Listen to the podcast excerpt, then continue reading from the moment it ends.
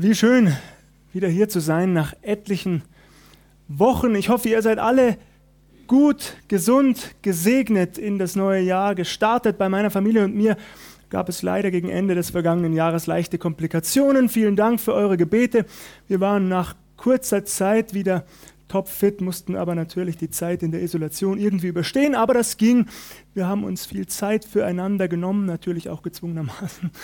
Aber es war eine gesegnete Zeit, die wir als Familie verbringen durften, eine besinnliche Zeit auch.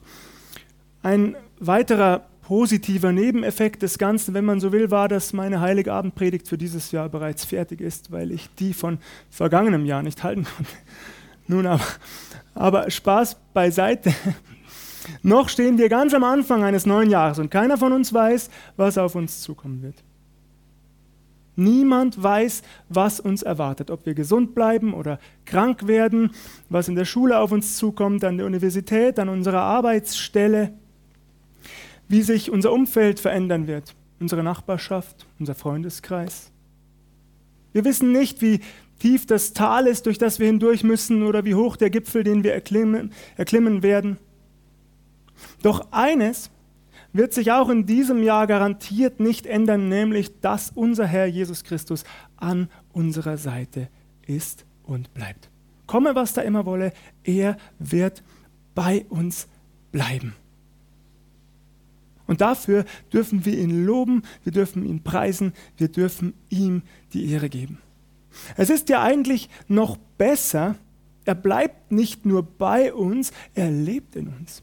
Die Bibel sagt, in dem Moment, in dem wir gläubig geworden sein, in dem wir ihm unser Leben übergeben haben, da hat er uns im Gegenzug mit seinem Heiligen Geist versiegelt. Und der Geist Gottes, der uns erfüllt, dieser Geist Gottes versichert uns, dass wir Kinder des lebendigen Gottes geworden sind, den nichts und niemand aus seiner Hand reißen, nichts und niemand von seiner Liebe trennen kann.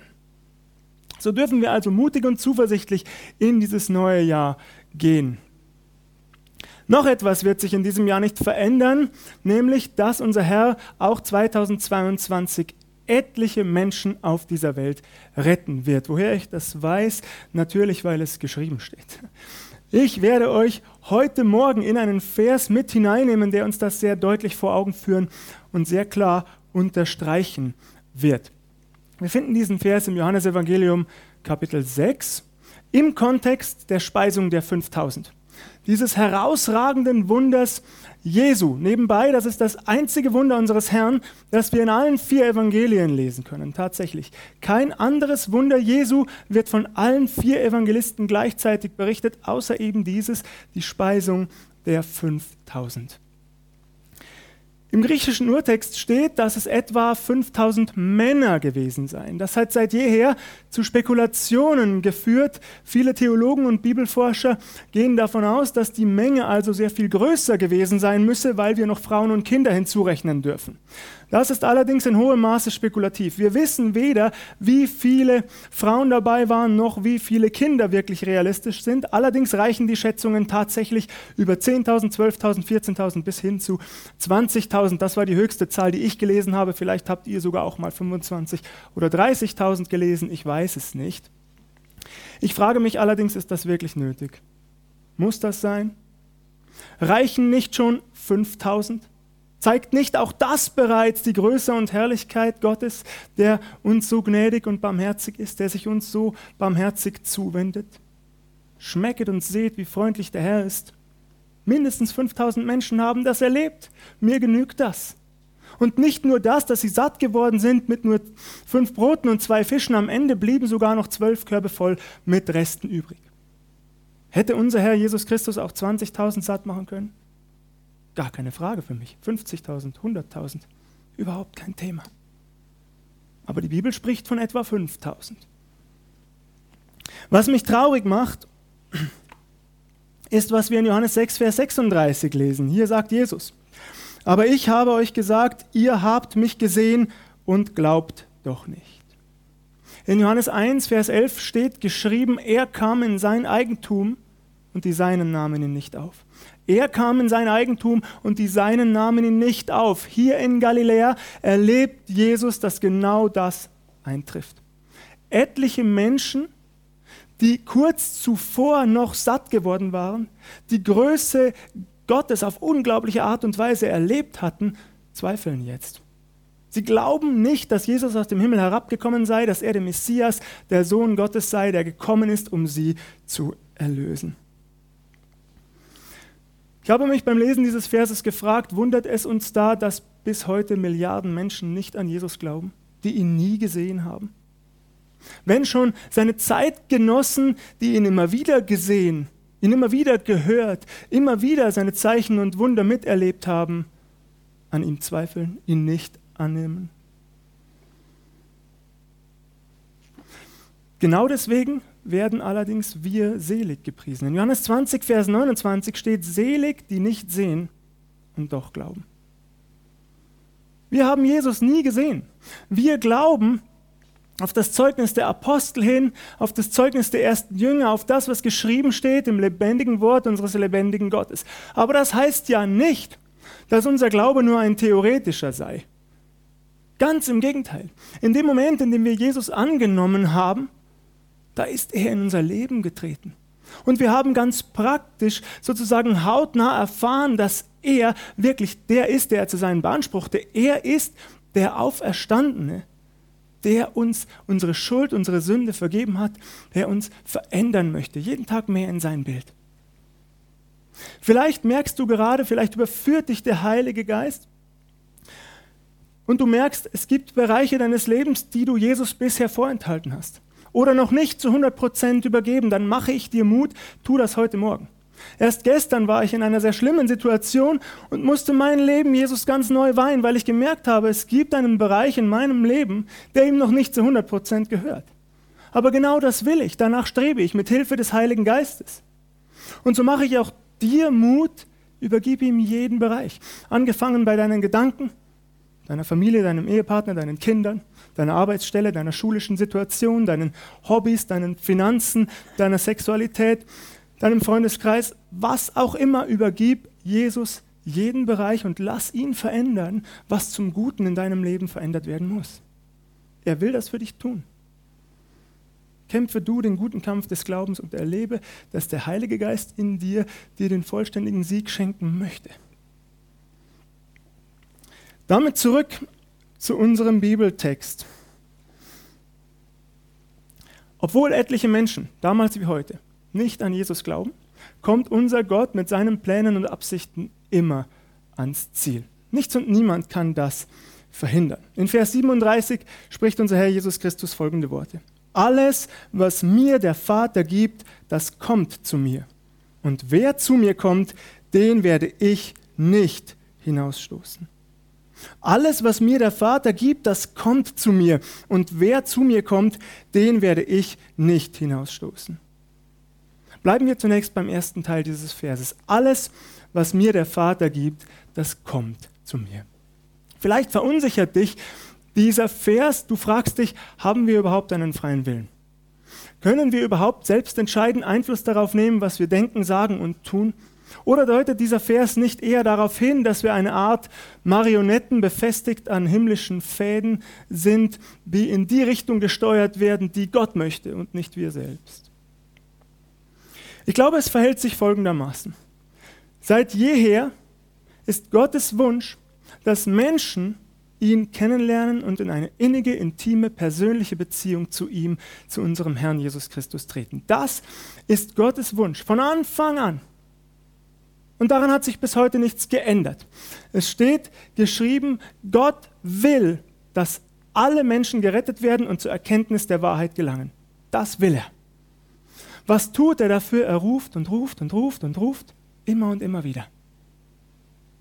Er kennt jedes Herz hier in diesem Raum, jedes Herz außerhalb dieser Gemeinde, jedes Herz in dieser Stadt, in der Region, auf der ganzen Welt. Er kennt jeden Menschen, der sich nach Jesus sehnt der sich nach Vergebung seiner Schuld sehnt, danach, dass ihm die Last, die er mit sich trägt, abgenommen wird.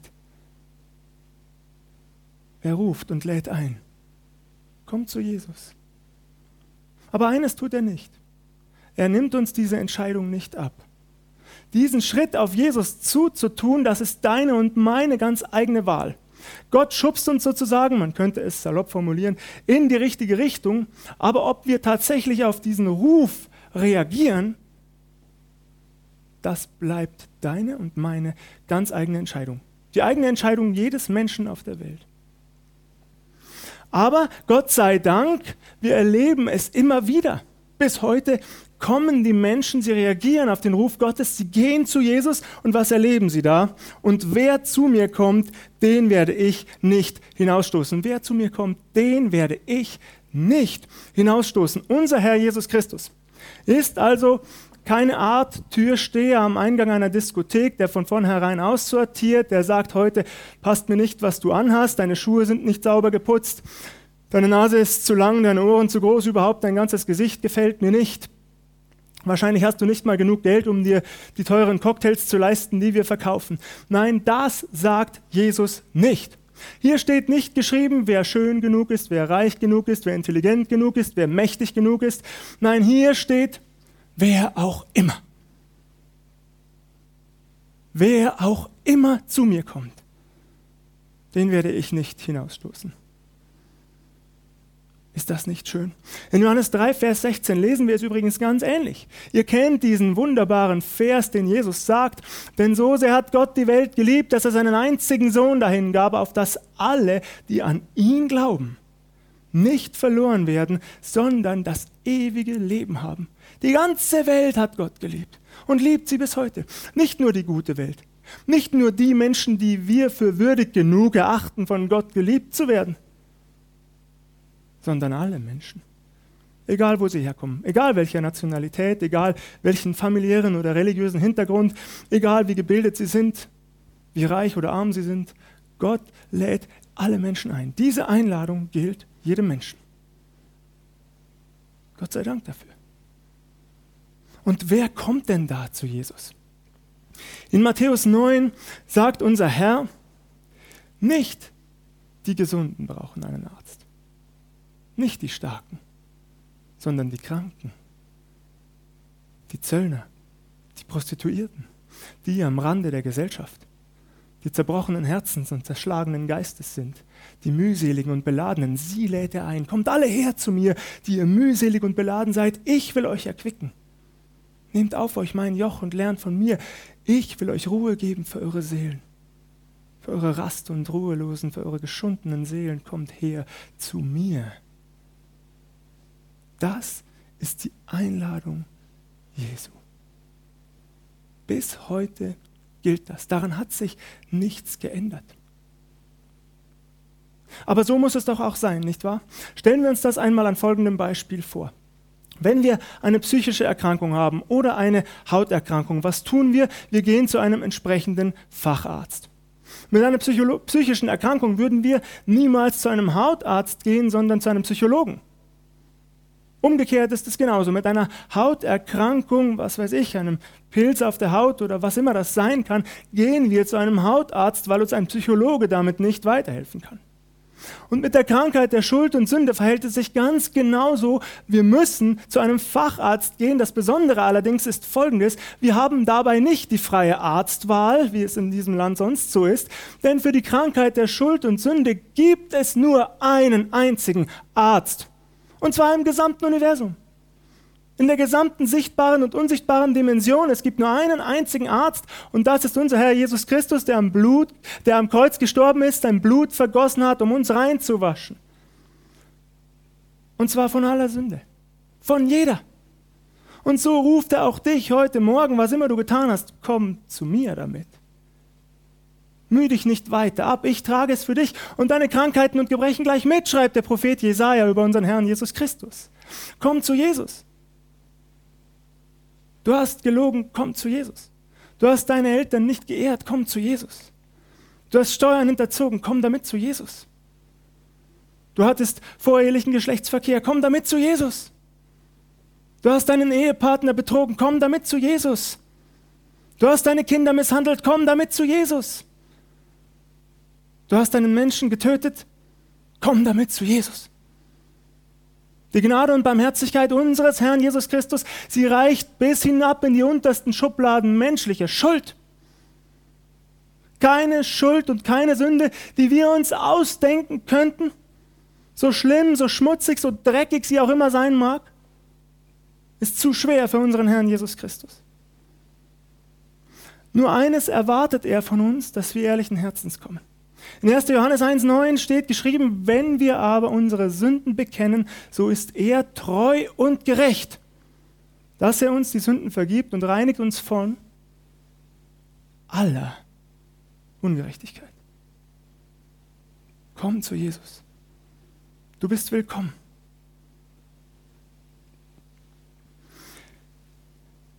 Beim Lesen dieses Verses habe ich mich allerdings auch gefragt, wie verhält sich das denn mit uns als seinen Nachfolgern hier auf der Erde, mit uns als seiner Gemeinde?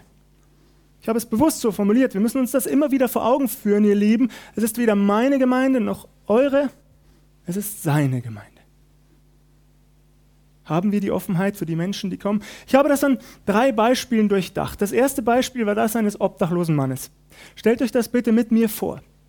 Durch diese Tür kommt ein obdachloser Mann, ungepflegt. Die Haare lang und verfilzt, der Bart ungepflegt, das Gesicht schmutzig, die Kleidung zerfetzt, die Zähne ungeputzt, der Körpergeruch enorm unangenehm, an den Schuhen nicht mehr als, äh, an den Füßen nicht mehr als Lumpen, die vielleicht noch umwickelt sind mit Plastiktüten zum Schutz vor der Nässe. Würden wir uns freuen, dass ein solcher Mann die Gemeinde Jesu hier in Waldkraiburg betritt? Oder würden wir uns angewidert abwenden? Darauf hoffen, dass der Pastor die Aufgabe übernimmt oder ein Mitglied der Gemeindeleitung. Was würden wir tun? Wie wichtig sind uns die Menschen, die zu Jesus kommen wollen? Ein Beispiel.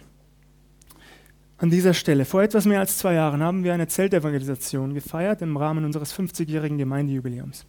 An einem Nachmittag haben wir für ehemalige Mitglieder und Freunde der Gemeinde ein Catering organisiert. Wir haben sie ins Zelt eingeladen. Plötzlich kamen drei Menschen in dieses Zelt, von denen ich nicht weiß, ob sie obdachlos waren, aber sie haben jedenfalls einen relativ ungepflegten Eindruck auf mich gemacht. Ich sage das möglichst wertfrei, versteht mich bitte nicht falsch. Ich bin aber auf diese Personen hinzugetreten und habe zu ihnen gesagt, bitte kommen Sie später wieder. Das ist eine geschlossene Gesellschaft. Also sind sie wieder gegangen. Kurz darauf, drei Personen waren noch keine Minute weg wahrscheinlich, ja doch ein bisschen länger, sonst hätte ich sie wiedergesehen. Da hat der Heilige Geist mich überführt und hat zu mir gesagt, hätte Jesus das auch getan? Und mir war schlagartig klar, natürlich nicht. Was hätte Jesus getan? Jesus hätte sich gefreut über ihre Anwesenheit, er hätte ihnen den Ehrenplatz angeboten am Tisch, er hätte sie selbst bedient und bewirtet, er hätte sich zu ihnen gesetzt, er hätte sich Zeit für sie genommen, völlig egal, wie sie gerochen haben oder wie sie ausgesehen haben mögen. Jesus hätte sich über die Gemeinschaft mit diesen Menschen gefreut, hätte sich für sie interessiert und sich nebenbei darüber gefreut, dass sie satt werden. Also bin ich aus dem Zelt hinausgelaufen, ich habe mich in unterschiedliche Richtungen umgesehen, bin in unterschiedliche Richtungen gelaufen, habe diese Personen aber nicht wiedergesehen. Ich hätte mich so gern bei ihnen entschuldigt, sie eingeladen, sie zurückgeholt. War nicht mehr möglich. Ich habe mich so geschämt, das geht mir bis heute so, wenn ich daran denke. Ich gebe das natürlich dann wieder an Jesus ab und weiß, er hat mir auch vergeben. Aber eines habe ich gelernt, das wird mir nie wieder passieren. Niemals wieder werde ich einen Menschen abweisen, nur weil er nicht in das Bild passt, das ich von Menschen habe.